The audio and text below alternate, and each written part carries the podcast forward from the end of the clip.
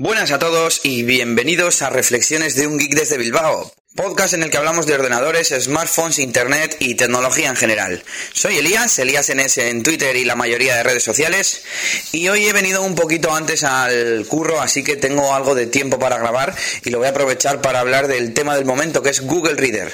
Pero bueno, antes de ponerme con ello, voy a hacer un recordatorio, una pequeña aclaración sobre el último podcast que hablaba de cómo utilizar el mismo ordenador eh, varias personas, es decir, mediante perfiles de usuario, perfiles del navegador, Me centré sobre todo en eso, en dos personas eh, o más personas que utilizaran el ordenador habitualmente. Pero también existe la posibilidad de que una persona, un amigo, una visita que venga a casa necesite utilizar el ordenador pues momentáneamente, ¿no? Las formas son un poquito las mismas que teníamos para utilizar de forma habitual. Es decir, por un lado tenemos el usuario invitado del sistema operativo. Lo habilitamos si no lo tenemos habilitado y con cerrar nuestra sesión o darle a cambio de usuario, pues esa otra persona ya podrá meterse en la cuenta de invitado donde no podrá acceder ni a nuestros archivos, ni tocar nuestros programas, ni nada. El siguiente paso sería el navegador. En este, pues podemos tener un perfil, como explicamos en el otro podcast, que sea especial para invitados, o simplemente utilizar la característica que ya traen todos los navegadores, que es eh, la ventana de incógnito, el modo incógnito. Lo malo de esta, de esta opción es que tiene acceso a ciertos datos de nuestro ordenador, pero al menos no nos deslogueará de nuestras cuentas de correo y demás, no nos guardará ningún historial ni nada. Entonces esas son las dos formas que ahora mismo se me ocurren. Si a vosotros se os ocurre alguna más, pues ya sabéis, me decís como siempre.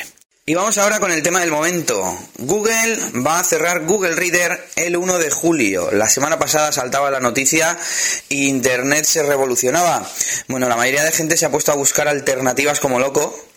Yo por un lado os voy a decir la opinión que tengo, el por qué creo que, que, lo va a cerrar, bueno, más que nada porque lo he leído por ahí, tampoco yo soy ningún analista experto. Y mi punto de vista en cuanto a las alternativas. La nota de prensa de Google decía que cierran Google Reader porque eh, ha descendido el número de usuarios y porque necesitan emplear los recursos en otros productos.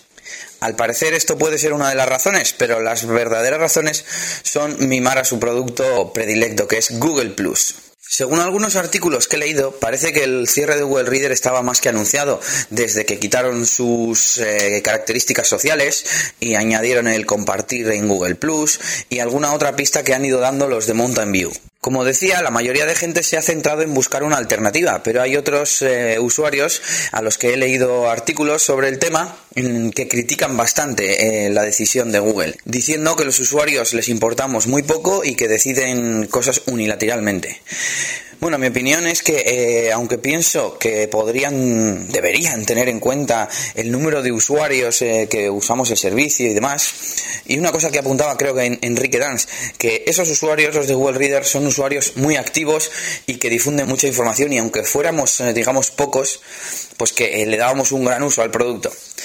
Pero bueno, a pesar de todo esto, creo que al fin y al cabo Google es una empresa se le ha criticado como que ha sido malvada y no ha respetado el Don't Be Evil.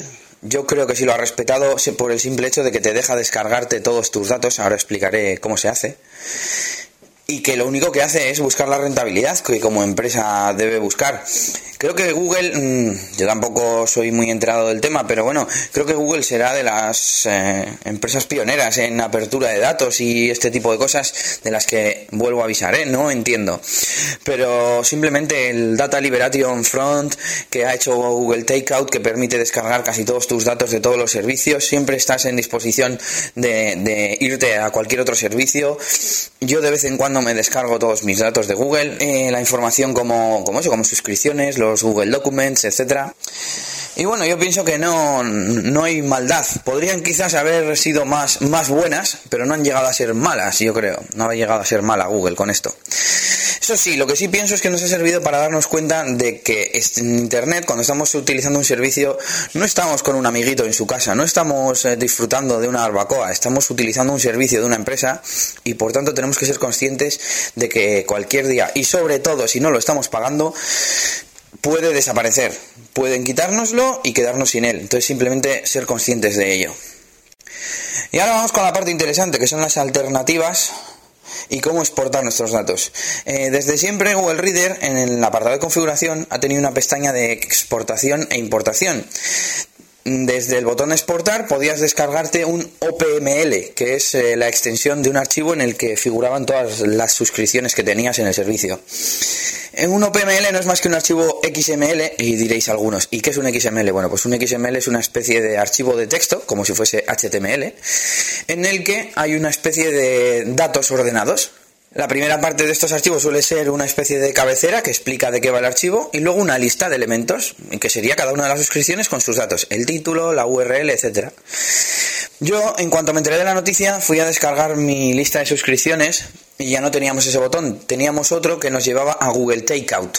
Y ahora te permiten descargar no solo eh, las suscripciones, sino un montón de elementos más, como pueden ser tus elementos marcados como estrella, destacados, y algún otro aspecto del servicio, que ahora mismo no recuerdo, pero se me descargaron varios archivos dentro de un zip.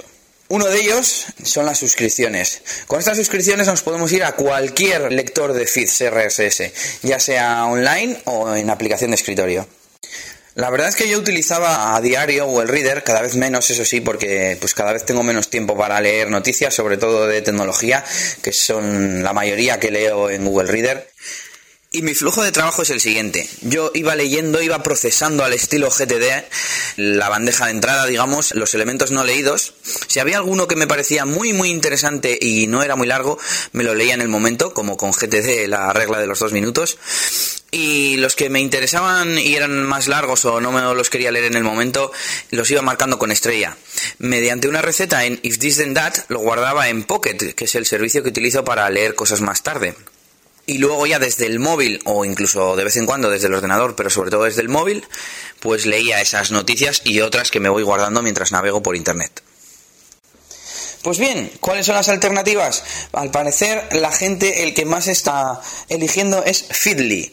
Feedly además permite eh, mudarse a Google Reader sin tener que descargar OPMLs ni nada de esto. Tú le das a conectar con Google Reader, le das permiso y ya está, te aparecen todas las suscripciones.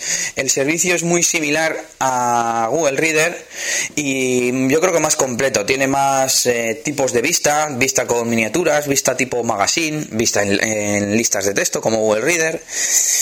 Y yo creo que la verdad eh, lo probé, lo probé este fin de semana y está bastante bien. Yo de momento lo voy a dejar ya conectado a la cuenta por si el 1 de junio finalmente, de julio, perdón, finalmente desaparece Google Reader y así ya tengo, pues bueno, mi sustituto, ¿no? Por si acaso.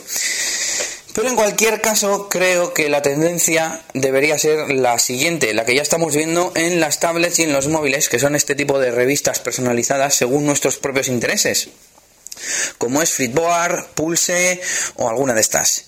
Yo llevo ya un tiempo queriendo buscar un servicio que me haga de concentrador de redes sociales y de noticias.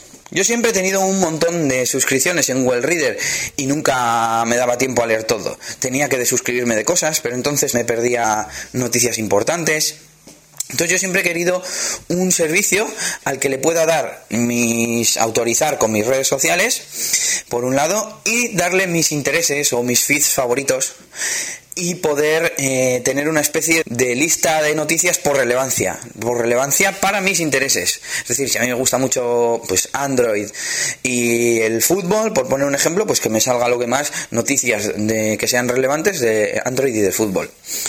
He estado investigando varios servicios de este estilo.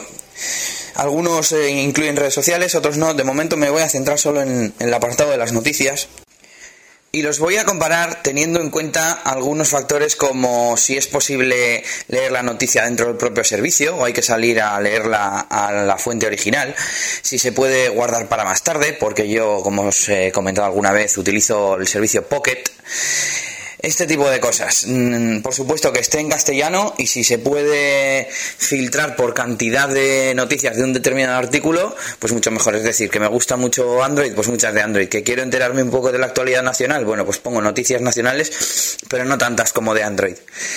Uno que parece que está destacando bastante en este aspecto es Prismatic. Podéis encontrarlo en getprismatic.com. Lo malo que tiene las noticias en inglés, son noticias de, en habla inglesa, entonces mm, para mí no me serviría. Pero bueno, si queréis probarlo, ir probándolo mientras yo voy haciendo esa comparativa de servicios que espero poder mostraros dentro de poco. Así que resumiendo un poquito, Google Reader cierra podemos eh, mudarnos a distintos servicios, pero el más apropiado parece Feedly, que tiene importación directa desde Google Reader, se parece mucho a Google Reader y es bastante completo.